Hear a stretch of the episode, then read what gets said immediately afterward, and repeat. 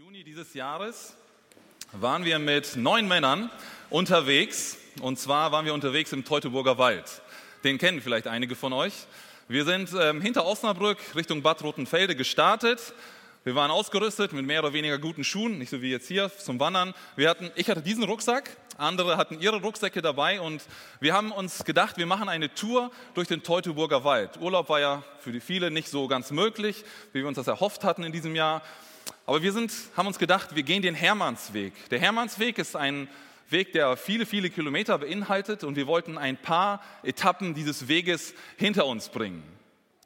Insgesamt sind wir etwas weniger als 48 Stunden unterwegs gewesen. Also wir haben draußen auch übernachtet, dann im Wald, ähm, haben dabei ungefähr 71 Kilometer ähm, ähm, zurückgelegt auf dieser Strecke. Es ging mal hoch, mal runter.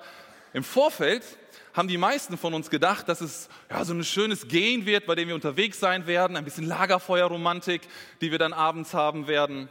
Pustekuchen. Rudi hat die Tour geplant und er hat uns da ins offene Messer laufen lassen. Es war kein, kein einfacher Spaziergang, sage ich es mal so. Ähm, das war keine Wandertour, das war eine Wandertortour, könnte man auch fast sagen. Aber zurückblickend war es eine richtig schöne Zeit, die wir als Männer dort gemeinsam hatten.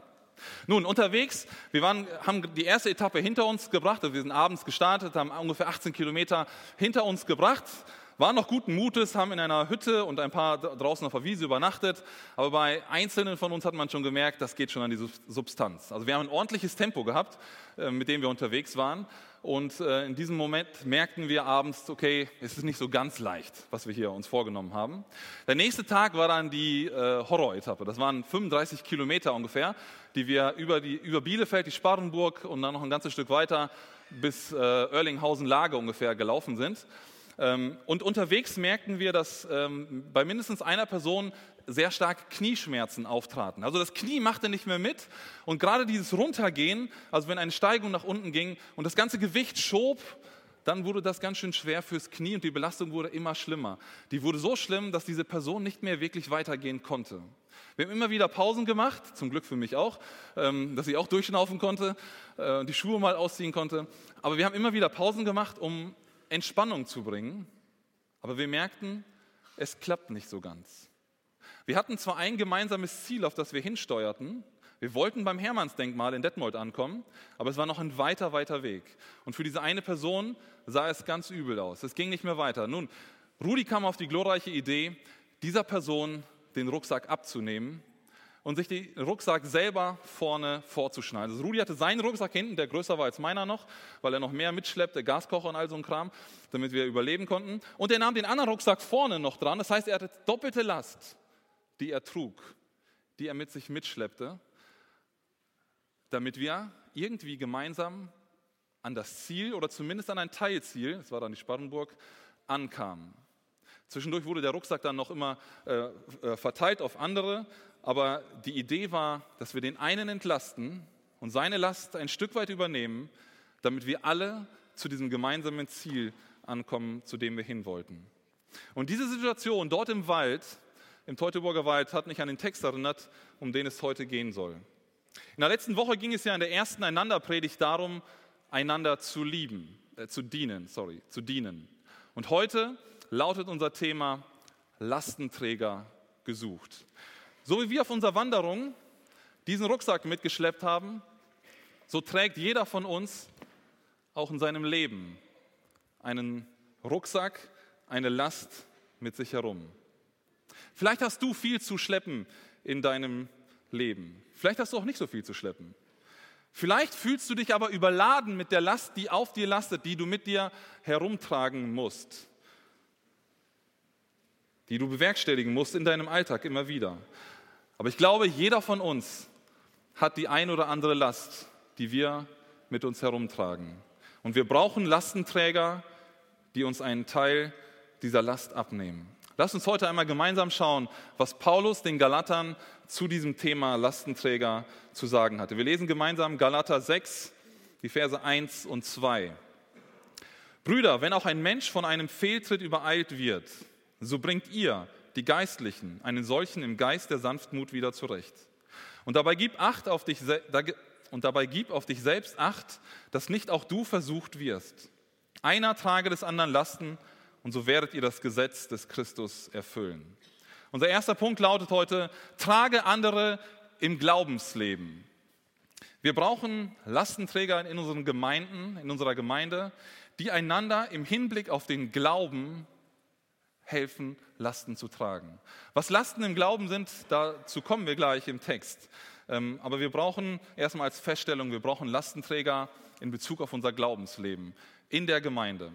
Als erstes sehen wir hier im Text, dass Christen angesprochen wird. Paulus redet sie mit Brüder und auch mit die Geistlichen an. Also es ist klar, es sind Christen, die er hier adressiert, die etwas tun sollen. Er wendet sich also mit seinem Auftrag an Christen in der Gemeinde ähm, und die sollen eine bestimmte Sache tun. Er fordert sie zu etwas auf. Und diese Aufforderung, die bezieht sich hier erstmal allgemein auf Menschen. Da steht erstmal nur Menschen.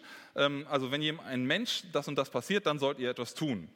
Dieser Mensch ist hier nicht näher definiert. Jetzt könnte man sagen, okay, handelt es sich um Christen, also Menschen, die in der Gemeinde sind, oder handelt es sich um alle Menschen, die hier angesprochen sind, die, ähm, also auch Ungläubige, die um uns herum leben. Ich glaube, Paulus ähm, meint hier in erster Linie die Christen, also dass man sich um andere Christen an dieser Stelle kümmern soll. Es gibt andere Stellen, die sagen, dass wir uns um alle kümmern sollen, aber hier geht es um die andere Christen. Und er sagt nämlich in, ähm, in dem Vers, dass man solche wieder zurechtbringen soll. Also wenn jemand zurechtgebracht werden soll, wieder zurechtgebracht werden soll, muss er vorher in Ordnung gewesen sein. Und geistlich gesehen muss er dann also ähm, ein Christ gewesen sein. Also Paulus adressiert hier Christen an, die anderen Christen helfen sollen. Paulus fordert der, also Christen auf, sich um andere zu kümmern. Aber worum geht es konkret? Was ist hier der Auftrag? Paulus sagt, sie sollen die, die von einem Fehltritt übereilt werden, in Sanftmut wieder zurechtbringen. Andere Übersetzungen sagen hier ähm, anstatt von Fehltritt Verfehlung oder Übertretung oder auch Sünde. Und in der Tat benutzt Paulus genau dieses Wort, das er im griechischen Brief, den er geschrieben hat, ähm, das, genau dieses Wort finden wir an anderen Stellen auch für ein sündhaftes Verhalten. Zum Beispiel in Epheser 2, Vers 1, auch von Paulus, da sagt er, auch euch hat er auferweckt, die ihr tot wart, in euren Vergehungen und Sünden. Und dieses Vergehung ist das gleiche Wort wie Fehltritt, das er hier ähm, verwendet. Also es geht um Geschwister in der Gemeinde, die gesündigt haben, die von einem Fehltritt übereilt worden die sind, die gesündigt haben, die in Sünde gefallen sind. Allerdings geht es hier nicht um ein ganz bewusstes und gewolltes Sündigen. Also man steht vor einer Entscheidung und weiß ganz genau, wenn ich jetzt diesen Weg gehe, dann ist es gegen das, was Gott sagt. Und wenn ich diesen Weg gehe, dann ist es das, was Gott sagt. Und ich entscheide mich für das, für die Sünde. Also nicht dieses, dieses bewusste Abwägen und ich möchte aber jetzt meinen Willen durchsetzen, sondern hier geht es um einen Fehltritt, um ein Übereiltwerden von Sünde. Ähm, also das, da, da andere, ähm, im Wörterbuch findet man dazu auch, dass dieses Wort mit zu etwas hingerissen werden übersetzt werden kann. Also die da zu dieser Sünde hingerissen worden sind. Das sind also Menschen, das sind Geschwister, die eigentlich mit Gott gehen. Sie lesen in der Bibel, sie leben in der Gemeinde mit, sie setzen sich für Gott ein und doch fallen sie in Sünde. Und doch fallen diese Geschwister in Sünde. Und diese Geschwister, die in Sünde gefallen sind, die übereilt wurden von der Sünde, die sollen hier wieder zurechtgebracht werden, sagt Paulus. Und ich finde es interessant, das Wort zurechtbringen klingt, klingt ein bisschen interessant, finde ich hier. Ähm, und ich habe mal geschaut, wo das noch in der Bibel verwendet wird, das griechische Wort, das dahinter liegt im Originaltext. Und das finden wir in Matthäus 4, Vers 21. Da sagt Matthäus folgendes. Ähm, Jesus, als er von dort weiterging, sah er zwei Brüder, Jakobus, den Sohn des Zebedeus, und Johannes, seinen Bruder, im Boot mit ihrem Vater Zebedeus, wie sie ihre Netze ausbesserten. Das ist das Wort. Die besserten ihre Netze aus, die flickten ihre Netze, damit sie damit weiterarbeiten können. Und genau das Wort benutzt Paulus hier, was mit zurechtbringen übersetzt worden ist. Die Jünger wollten ihre Netze wieder einsatzfähig machen. Die sind irgendwie gerissen, die waren nicht mehr so, dass man sie benutzen konnte. Und die saßen da jetzt und haben die geflickt, damit sie in der nächsten Nacht wieder rausfahren konnten auf, auf den See und die Netze auswerfen konnten und ihren Job nachgehen konnten, um Fische zu fangen. Sie brauchten diese Netze für ihren Einsatz. Sie machten sie wieder einsatzfähig, sie brachten sie wieder zurecht. Das Netz wurde nicht weggeschmissen, sondern nutzbar gemacht wieder. Andere Ausleger sagen auch, dass dieses Wort, dieses griechische Wort, das dahinter liegt, oft im medizinischen Sprachgebrauch verwendet wurde. Von Leuten vielleicht wie Lukas, der ein Arzt war zu der Zeit, ähm, aber auch von anderen. Also in anderen griechischen Schriften findet man das. Ähm, und es wird dazu äh, benutzt, wenn man es beschreibt, wie ein Knochen, der gebrochen ist, ähm, wenn der wieder optimal ausgerichtet werden soll, damit er gut heilen kann. Und dieses optimal ausrichten für die Heilung, das wird auch mit diesem Wort übersetzt. Also zurechtbringen, heilen, etwas wieder instand setzen, wieder dazu nutz, nutzbar machen für den eigentlichen Zweck. Das steht dahinter. Und dazu passt eben auch, dass Paulus sagt, dass wir das Ganze in Sanftmut tun sollen. In einem Geist der Sanftmut bringt sie wieder zurecht. Nicht grob, nicht böse, nicht arrogant, sondern sanftmütig. Den anderen im Blick haben wofür das Ganze überhaupt getan werden soll. Man könnte also sagen, es geht um die Wiederherstellung eines Bruders oder einer Schwester in der Gemeinde. Und dann gibt Paulus gleichzeitig auch noch eine Warnung mit. Also er sagt, wenn, ihr jemand, also wenn jemand gefallen ist, in Sünde übereilt wurde, dann bringt ihn in, im Geist der Sanftmut wieder zurecht. Und dann kommt noch eine Warnung. Er sagt, achtet auf euch selbst, während ihr eurem Bruder helft. In dieser Situation sagt Paulus, sind wir Versuchungen ausgesetzt. Achte, dabei gib auf dich selbst acht, dass, du nicht, dass nicht auch du versucht wirst. Also wenn ich einem anderen helfe, kann es sein, dass ich selber in eine Art Versuchung komme, die mir zum Fallstrick werden kann. Nun, das kann zwei Bedeutungen haben, glaube ich. Ähm, also erstens könnte die Versuchung darin liegen, dass wenn ich mit einer anderen Person wegen ihrer Sünde oder ja, mich darüber unterhalte, mit ihr arbeite, mit der Sünde konfrontiert wäre, dass diese gleiche Sünde ja auch mich beeinflussen kann. Also wenn ich sehe, was der andere getan hat und ich setze mich diesem Problem aus, beschäftige mich damit, um ihm zu helfen, dann kann es ja auch sein, dass diese gleiche Sünde, die ihn zu Fall gebracht hat, genauso zur Versuchung für mich wird. Und Paulus sagt, gib auf dich selbst acht, dass du nicht auch in Versuchung gerätst.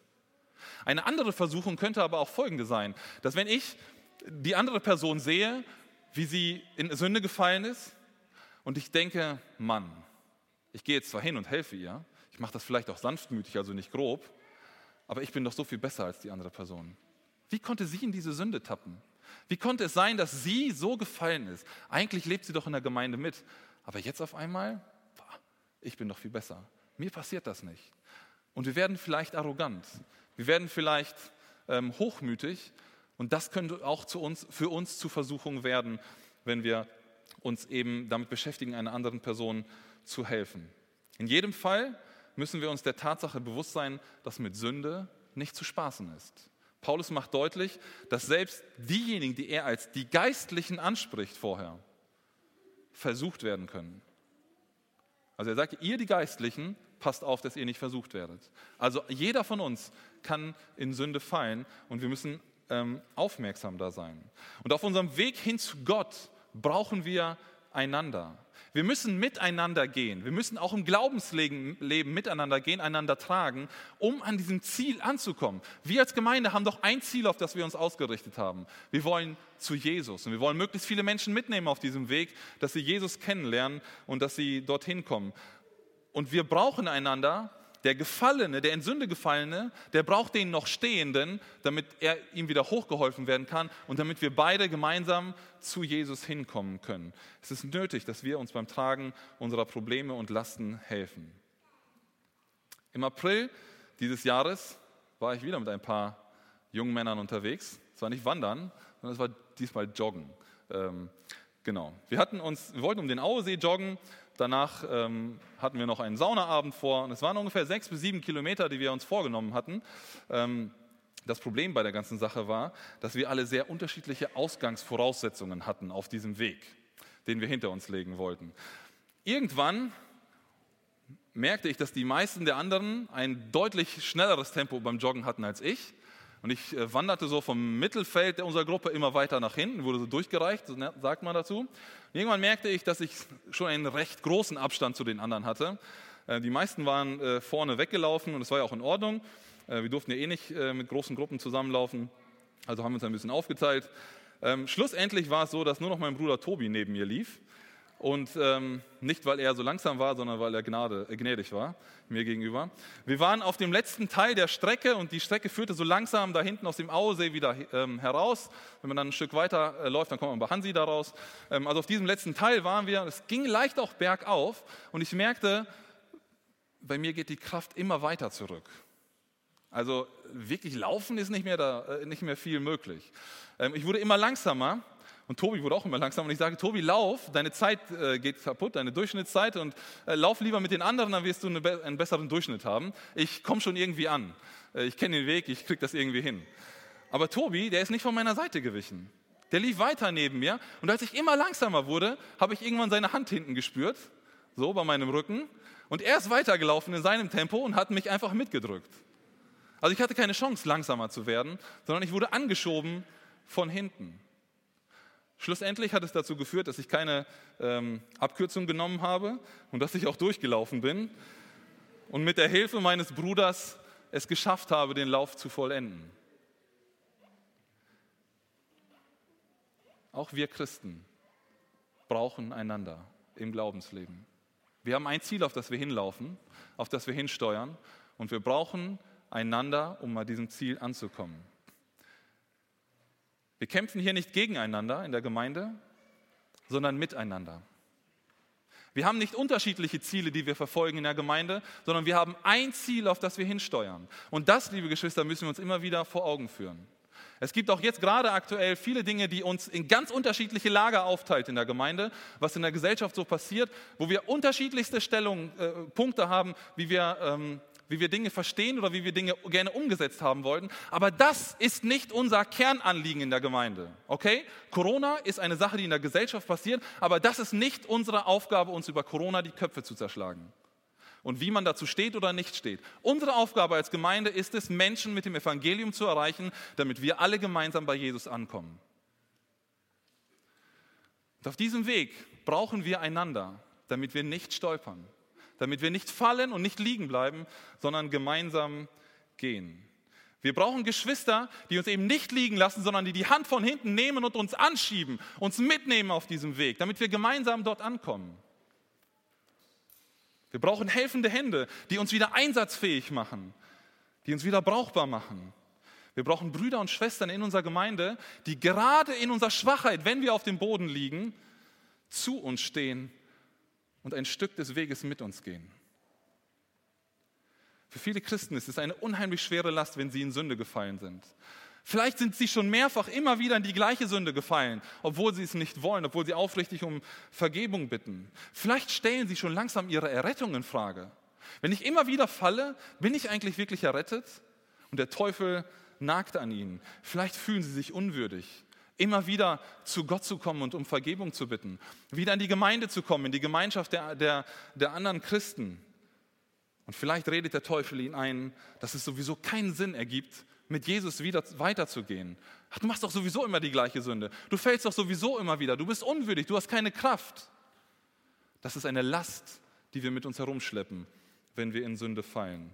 Und Sünde ist eine Last in unserem Leben, die uns zu erdrücken droht. Trage du doch die Lasten deines Bruders, deiner Schwester in deren Glaubensleben mit. Nimm Anteil an den geistlichen Problemen und Herausforderungen. Frag mal nach, wie es deinen Freunden geistlich geht, deiner Familie, den Personen, mit denen du gemeinsam im Dienst stehst oder Leute in der Gemeinde, die du früher gesehen hast und die jetzt nicht mehr da sind. Frag doch mal nach. Biete deine Hilfe an, die Lasten im Glaubensleben zu tragen. Du könntest zum Beispiel anhalten, mit oder für eine Person beten. Die wirklich eine Person rauspicken, von der du weißt, okay, die hat schwer zu tragen. Da ist einiges im Leben los. Und ich bete für sie, anhaltend, dauerhaft. Du könntest auch immer wieder ein offenes Ohr haben und nachfragen, wie es der Person geht. Einfach einen aktuellen Stand der Dinge dir geben lassen. Gibt es Siege? Gibt es Niederlagen? Was ist gut gelaufen in, in Bezug auf dein Problem, das du hattest im, im Glauben? Du könntest eine Art Rechenschaftspartner werden, damit der andere einen Ansporn hat, rein zu bleiben, weil er sich immer wieder vor dir verantworten soll, also im positiven Sinne, dass man einander dadurch stärkt. Ich habe jemanden, dem ich Verantwortung, auch hier einen Menschen, dem ich Verantwortung gegenüber aussprechen muss. Und du könntest vielleicht jemanden sein, der genau das für jemand anders ist. Und, und, uns. Da sind uns keine Grenzen gesetzt. In der Gemeinde sind Lastenträger gesucht, wenn es um das Tragen von Lasten im Glaubensleben geht. Aber auch ein weiterer Punkt ist mir in diesem Zusammenhang wichtig geworden. Paulus geht es hier bildlich darum, dass gebrochene Knochen geheilt werden, dass Netze geflickt werden. Menschen in der Gemeinde soll wieder zurechtgeholfen werden. Das kann aber nur geschehen, wenn wir in der Gemeinde eine Atmosphäre haben, die von Vertrauen und Liebe geprägt ist. Die nicht davon geprägt ist, dass wir einander runterdrücken, dass wir übereinander reden, dass wir, einander, dass wir übereinander lästern, dass wir andere schlecht machen, die in Sünde gefallen ist, sondern eine Atmosphäre, in der wir mit offenen Armen und in äh, liebevoll einander gegenübertreten. Wenn wir Geschwister immer nur gleich verurteilen, in Schubladen stecken oder hinter vorgehaltener Hand über sie und ihre Fehltritte reden, dann heilen, flicken und helfen wir niemandem. Das treibt uns eher auseinander. Wir müssen dafür Sorge tragen, dass in unserer Gemeinde genau diese Heilung von gefallenen Christen, von Geschwistern möglich ist. Gott selbst hat uns das vorgemacht. Römer 5, Vers 8 sagt Paulus, Gott aber erweist seine Liebe zu uns darin, dass Christus, als wir noch Sünder waren, für uns gestorben ist. Wenn Gott in der Lage dazu ist, Schritte auf uns zuzumachen, als wir noch sündig waren, total von ihm getrennt waren, dann ist es auch unsere Aufgabe, als seine Kinder genau das Gleiche zu tun. Lass uns das aus diesem Text lernen, aus diesem Text mitnehmen und im Gemeindeleben umsetzen. In unserer Gemeinde sind Lastenträger gesucht. Trage andere, trage andere, trage deine Geschwister im Glaubensleben. Der zweite Punkt unserer Predigt lautet sehr ähnlich wie der erste. Trage andere im Alltagsleben. Nicht mehr im Glaubensleben, sondern im Alltagsleben. Im geistlichen Leben brauchen wir Geschwister, die uns helfen, unsere Lasten zu tragen, damit wir im Glauben nicht entmutigt werden, damit wir das Ziel vor Augen behalten. Aber auch im Alltag haben wir unsere persönlichen Lasten zu tragen, die uns manchmal das Leben schwer oder unerträglich machen. Und da benötigen wir auch Menschen um uns herum, die uns helfen, einen Schritt nach dem anderen zu gehen. Ich lese nochmal Vers 2. Einer trage des anderen Lasten und so werdet ihr das Gesetz des Christus erfüllen. Hier sehen wir jetzt eindeutig das Einander. Tragt einander die Lasten. Wir sind aufeinander angewiesen. Wir haben den Auftrag, etwas füreinander zu tun. Das sagt Paulus den Galatern hier. Und zwar sollen wir einander die Lasten tragen. Die Lasten sind hier nicht näher definiert. Also steht erstmal nur, tragt einander die Lasten. Ähm, aber ich glaube, sie sind nicht nur auf den Glauben bezogen in diesem Vers. In Matthäus 20, Vers 12 finden wir das gleiche Wort nämlich nochmal.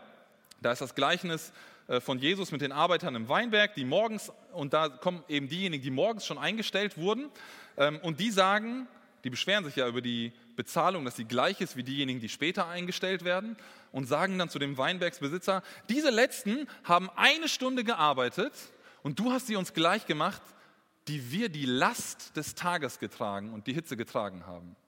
Das gleiche Wort Last. Also die haben richtig geackert, die haben malocht auf dem Weinberg von morgens bis abends. Die haben die Last, diese Mühe, diese schwere Arbeit gehabt. Das ist diese Last. Das gleiche Wort, das Paulus hier auch benutzt. Es handelt sich also um Mühen, um Herausforderungen, um die Probleme des Alltags, aber auch um diese sogenannten Schicksalsschläge, die uns treffen und manchmal auch aus der Bahn werfen. Diese Lasten, die können sich im Laufe eines Lebens bei uns ändern. Die können leichter werden, die können schwerer werden, wie auch immer. Ähm, aber diese Lasten haben wir. Und Paulus fordert hier die Gemeinden in Galatien auf, sich füreinander zu interessieren, den Blick füreinander zu öffnen. Es geht eben nicht um ein Einzelkämpfer-Christsein. Also klar, im Glauben gehen wir zusammen, aber neben dem Glauben, unseren Alltag leben wir jeder für sich selber. Jeder muss selber zusehen, wie er durchkommt. Nein, Paulus sagt, ihr seid kein Einzelkämpfer-Christ sein, sondern es geht um das Ausleben von Gemeinschaft. Wir brauchen einander im Alltag, um am Ziel anzukommen. Wir brauchen einander, um nicht auf der Strecke zu bleiben. Und solche Aufforderungen wie die hier von Paulus in der Bibel, die sollen dazu führen, dass wir in Kategorien denken wie gemeinsam, miteinander, füreinander, vereint, zusammen, verbunden und so weiter. Und nicht in Kategorien wie ich, mein, mir und wieder ich. Nur auf sich selbst bezogen. Dann zeigt Paulus am Ende des Verses noch die positive Folge auf. Er sagt, wenn wir die Lasten einander tragen, so werdet ihr das Gesetz des Christus erfüllen. Und was das ist, das Gesetz des Christus, das finden wir in den Evangelien bei Jesus selbst. Er selbst sagt es da seinen Jüngern in Johannes 13, 34, ein neues Gebot gebe ich euch, dass ihr einander liebt, damit, wie ich euch geliebt habe, auch ihr einander liebt. Einander zu lieben, das ist das Gesetz des Christus. Und Paulus verknüpft das hier, merkt ihr das mit dem Lastentragen. Tragt ihr die Lasten, erfüllt ihr das Gesetz Jesu. Man kann auch sagen, wenn du deinem Bruder hilfst, seine Lasten zu tragen, dann liebst du deinen Bruder und dann erfüllst du damit das Gesetz Jesus, Jesu. Man kann auch sagen, dass die Liebe zum Bruder im Tragen der Lasten sichtbar wird, eine Gestalt bekommt, eine Form bekommt. Liebe ist etwas Abstraktes. Das können wir nicht anfassen, das können wir nicht, nicht sehen. Liebe an sich. Aber wenn ich ihm helfe, seine Last ein Stück weit zu tragen, dann wird die Liebe, die ich zu dem anderen habe, sichtbar. Sie bekommt eine Gestalt, sie bekommt eine Form. Und das sagt Paulus hier. Nun, ich kenne mich nicht sehr gut mit Pferden aus. Aber ich habe mal vor einiger Zeit von einem Test gelesen, der in so einem Pharma-Magazin in den USA durchgeführt wurde. Da wurden zwei Pferde getestet, also so ein, ähm, so ein, ja, so ein Landwirtschaftsmagazin war das, ähm, die eben zwei Pferde getestet haben. Und es sollte herausgefunden werden, wie viel Gewicht diese Pferde ziehen können. Vielleicht ähnlich wie das äh, Pferd, das wir hier sehen. Ähm, da wurden auf jeden Fall Lasten draufgelegt oder äh, an das Pferd angespannt. Ähm, und das erste Pferd, das zog, das ist natürlich individuell auf die Pferde bezogen, aber das Beispiel finde ich sehr passend. Das erste Pferd, das zog, zog 800 Pfund hinter sich her. Das, das, dazu war es in der Lage. Dann haben sie das zweite Pferd genommen und das getestet. Und das Pferd konnte 500 Pfund ziehen. Dann spannte man beide Pferde zusammen und ließ sie gemeinsam ziehen. Und hier passierte das Außergewöhnliche. Rein rechnerisch müsste man ja jetzt denken, 800 plus 500, kriege ich auch als Deutschlehrer hin, müssten 1300 Pfund sein. Ähm, wenn Sie nicht, dann widersprecht mir. Sie müssten eigentlich rein rechnerisch 1300 Pfund ziehen können, wenn das eine 800, das andere 500 ziehen kann. Aber es war nicht so. Die zogen mehr. Die zogen gemeinsam 2300 Pfund. Also 1000 Pfund mehr, als sie eigentlich individuell ziehen konnten. Ich finde das gigantisch die Erklärung wurde da nicht mitgeliefert, warum das so ist, aber es liegt nahe, dass es irgendwas mit der Psyche zu tun haben muss. Die Pferde waren auf einmal zusammen, die waren an einem Gespann und mussten zusammen eine Last ziehen und sie waren gemeinsam in der Lage, mehr zu ziehen, als ein Pferd alleine vorher ziehen konnte, also äh, zusammengerechnet. Gemeinsam waren sie stärker, als wenn sie alleine ziehen konnten. Gemeinsam sind auch wir stärker. Ich glaube, dass man dieses Beispiel von den Pferden auch gut auf uns übertragen kann. Wenn wir Lasten gemeinsam ziehen oder tragen, dann schaffen wir deutlich mehr, als wenn es einer alleine tun muss. So sieht der Idealfall aus. Aber wenn wir das Ganze einmal aus der Perspektive des Hilfsbedürftigen sehen, kann es ja auch sein, dass du vielleicht in deinem Leben diesbezüglich eher Enttäuschung erlebt hast in der Gemeinde. Vielleicht hat das Lastentragen nicht so funktioniert, wie es sein sollte oder wie du es dir gewünscht hast. Das kann sein. Leider ist in einer Gemeinde nie alles perfekt. Wir machen Fehler und wir versagen. Alle. Aber lass dich deswegen nicht von Gott und von seiner Gemeinde abdrängen. Lass nicht zu, dass der Teufel durch diese Situation, in der du Enttäuschungen erlebt hast, die nachvollziehbar sind, einen Keil zwischen dich und die, die Gemeinde treibt, sodass du von der Gemeinde isoliert wirst. Lass nicht zu, dass diese Bitterkeit in dir hochkommt und schlussendlich dir selbst am meisten zusetzt, dich selber am meisten vergiftet und dich von, deiner, von deinen Geschwistern trennt. Im Endeffekt ist es auch Gott, der uns ultimativ helfen, tragen und mit Kraft ausrüsten kann. Und an ihn wollen wir uns erwartungsvoll wenden. Wir haben das Lied erst gesungen. Gott wird dich tragen. Ultimativ bekommen wir bei Gott die Kraft. Auch wenn die Gemeinde, wenn die Geschwister versagen. Aber lasst uns als Gemeinde bei Gott und bei Menschen um Vergebung bitten, wo wir bei der Unterstützung von Geschwistern versagt haben. Leider ist auch das Teil der Gemeinde. Manchmal stellt sich bei dem Lastentragen noch ein ganz anderes Problem ein. Der eigentlich Hilfsbedürftige, der will gar keine Hilfe annehmen. Ich komme zurück zu unserer schönen Wanderung durch den Teutoburger Wald. Wir waren schon sehr lange unterwegs. Der zweite Tag, ich sagte ja eben, am zweiten Tag hatten wir 35 Kilometer vor uns. Das war ein langes Stück, sage ich euch, für mich zumindest. Und äh, wir sind gewandert diesen Weg und Rudi hatte uns ein Ziel ausgegeben, einen bestimmten Punkt, wo wir dann einkehren wollten, um dann ähm, einen schönen Hamburger oder Schnitzel zu essen. Und dieses Ziel hat uns irgendwie am Leben gehalten, oder mich zumindest. Ähm, und wir sind durch Oerlinghausen durch und da war nur noch der Tönsberg vor uns. Dieser, dieses Wort äh, bringt ganz böse Erinnerungen in mir hoch, Tönsberg. Wir mussten nur noch diesen Tönsberg hoch und Rudi sagte, auf der anderen Seite runter, da muss irgendwo das Lokal sein, wo wir dann essen können. Und wir gingen diesen Weg hoch. Ich war wieder ganz hinten, die anderen waren schon weit vorne. Ähm, und wir gingen diesen Weg da lang, schleppten uns. Ich war nicht alleine, Christian und Dieter waren auch noch bei mir. Das muss ich erst mal sagen. Ähm, wir, wir schleppten uns diesen Weg lang und ich, also ich war einfach fix und fertig. Ich war alle. Ähm, und dann gehen wir und sind fast oben auf diesem Tönsberg und auf Wanderwegen sind ja oft manchmal dummerweise Schilder, auf denen die Entfernung draufsteht. Und es, es, hieß, dass es nur noch ein kurzer Weg ist. Und dann sind wir da oben und dann steht der Name dieser, dieses Lokals, dieser Gaststätte da drauf und wie lange das noch ist. Und das war, kann ich euch sagen, ein Nackenschlag, der mich richtig umgehauen hat. Das war einfach zu weit, weil ich wusste, diese drei Kilometer, 3,2 oder so, die da drauf standen, ich wusste, wie viel Arbeit das noch werden wird. Und in diesem Moment, ich war wirklich fix und alle, mein, mein Akku war auf minus 10 Prozent angekommen von meinen Leistungsreserven, die noch da waren. Ich habe mich nur noch weitergeschleppt, Steigung rauf, Steigung runter, irgendwie einen Fuß vor den anderen setzen.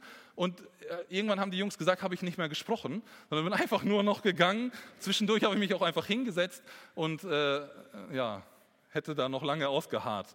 Ähm, irgendwie bin ich doch weitergekommen. Das Problem war jetzt folgendes. Ich war ja der Hilfsbedürftige. Ich schleppte meinen Rucksack und die anderen haben versucht, mir meinen Rucksack auch abzunehmen um ihm genauso wie vorher ähm, am Tag schon bei den anderen Jungs äh, beim Tragen zu helfen. Aber ich war zu stolz. Ich habe gedacht, ich bin zwar fix und alle, aber diese drei Kilometer, die schaffe ich noch irgendwie selber. Ich will selber diesen Rucksack dahin schleppen. Und ich habe nichts gesagt, ich bin einfach weitergegangen und habe mir nicht helfen lassen. Ich war zu stolz, meinen Rucksack abzugeben habe mich lieber mit meiner Last alleine geplagt. Sind wir nicht manchmal auch zu stolz, um im richtigen Leben Hilfe anzunehmen? So wie ich mit diesem Rucksack? Gott hat uns die Gemeinde gegeben, damit wir einander helfen können. Jemand, der sich gar nicht helfen lassen möchte, der ist oft zu stolz. Man will nicht auf die Hilfe anderer angewiesen sein. Man möchte nicht zugeben, dass man hier zu schwach ist, dass man vielleicht gefallen ist. Und wir lassen uns nicht helfen. Aber wir brauchen unsere Mitchristen, unsere Geschwister, die mit uns gemeinsam unterwegs sind. Lass dir helfen. Lass dir den Rucksack abnehmen. Nicht so wie ich auf diesem Berg, auf dem Tönsberg, sondern lass dir deine Lasten abnehmen. Das wird einfacher sein. Aber was bedeutet das Lastentragen denn nun für uns ganz konkret als Gemeinde oder für uns persönlich. Wenn wir Jesu Gebot nachkommen wollen, also das Gesetz Christi erfüllen wollen, dann müssen wir einander die Lasten tragen. Vielleicht ist aber auch das etwas zu abstrakt für dich und du fragst dich, wie kann das denn praktisch aussehen? Wie kann ich jemand anderen praktisch die Lasten tragen? Wie kannst du deinem Bruder, deiner Schwester in der Gemeinde helfen? Wie sollen wir Lasten tragen? Ich möchte mit euch ganz kurz ein paar Beispiele anschauen, wie das konkret aussehen kann. Diese Liste ist nicht vollständig, die ließe sich erweitern. Sie soll ein Gedankenanstoß sein für uns, damit wir einmal praktisch sehen, wie das sein kann.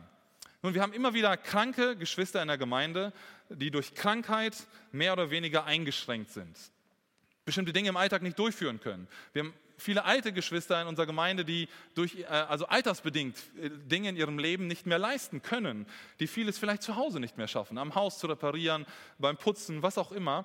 Sie sind vielleicht nicht mehr in der Lage einzukaufen.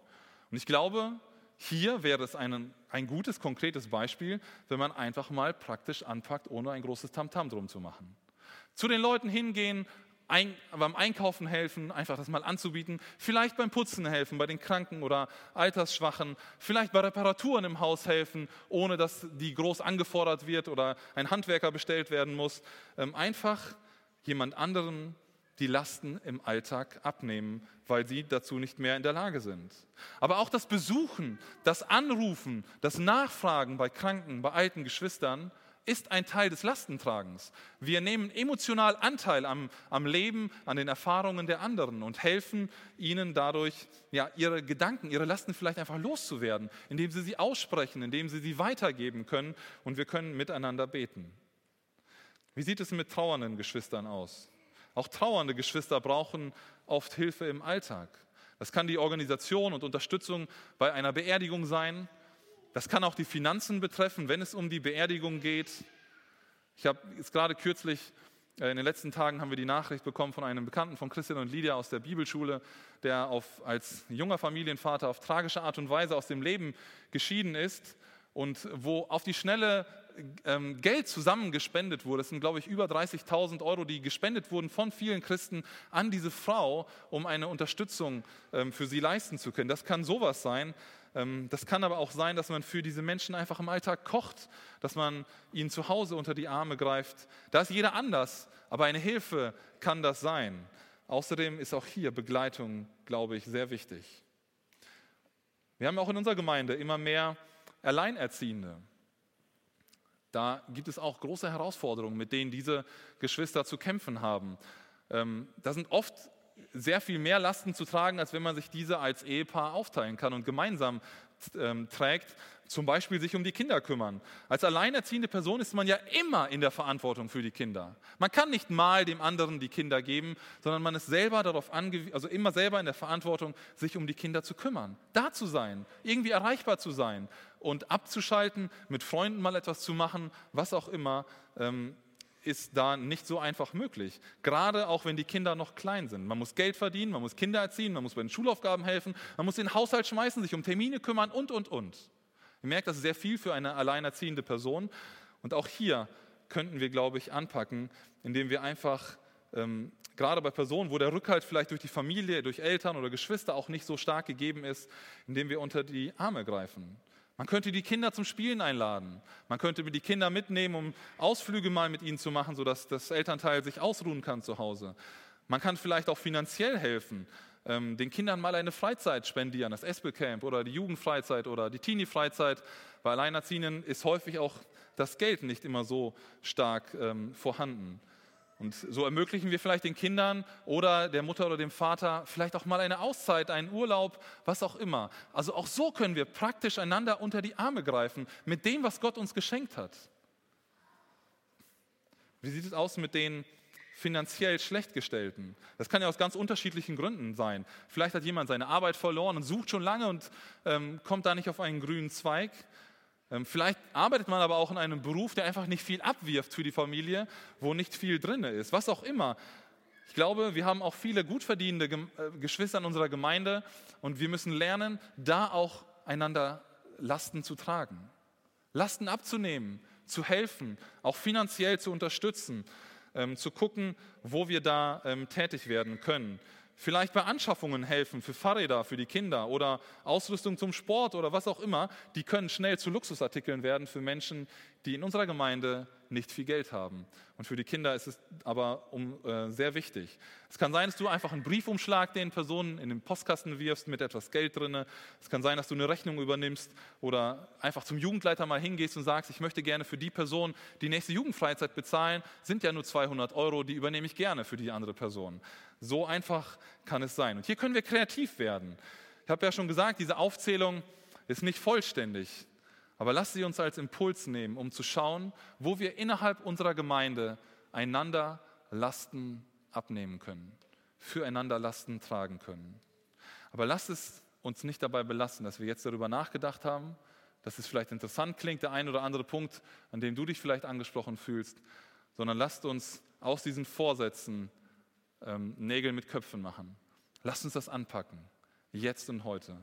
In unserer Gemeinde sind Lastenträger gesucht. Trage andere.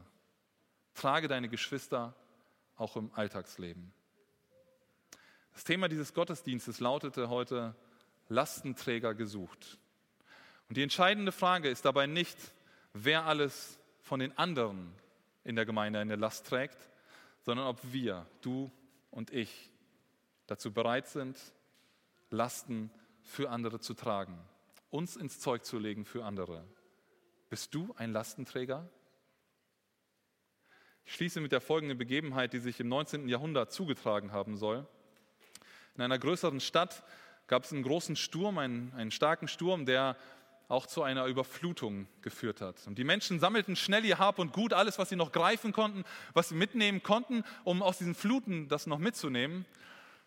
Und dort war ein Mann dabei, der diese Situation beobachtete, der mithalf bei anderen, der sah irgendwann ein Mädchen. Und dieses Mädchen hatte die Hände voll, war vollgeladen mit Habseligkeiten, dass es noch mitschleppen konnte. Aber etwas ganz Besonderes war bei diesem Mädchen, das Mädchen hatte noch einen kleinen Jungen hinten auf den Schultern. Also ein Kind hinten drauf, selber ein, noch kein Teenager oder so ein, ein jüngeres Mädchen, hinten jemand drauf, die Arme voll mit anderen Lasten, schleppte sie sich da aus dieser Stadt heraus. Und der Mann ging hin zu ihr, um zu helfen. Und ähm, sagte zu ihr, Mädchen, du schleppst so viel mit dir herum. Du trägst zu viel. Das ganze Gepäck und dann noch den Jungen auf den Schultern, das ist zu schwer. Das Mädchen sagte, er ist nicht schwer. Er ist mein Bruder. Wenn du weißt, dass jemand dein Bruder oder deine Schwester ist, dann macht es das einfacher, Lasten zu tragen und deinem Bruder zu helfen. Möge Gott uns dabei helfen, das im Alltag umzusetzen. Amen.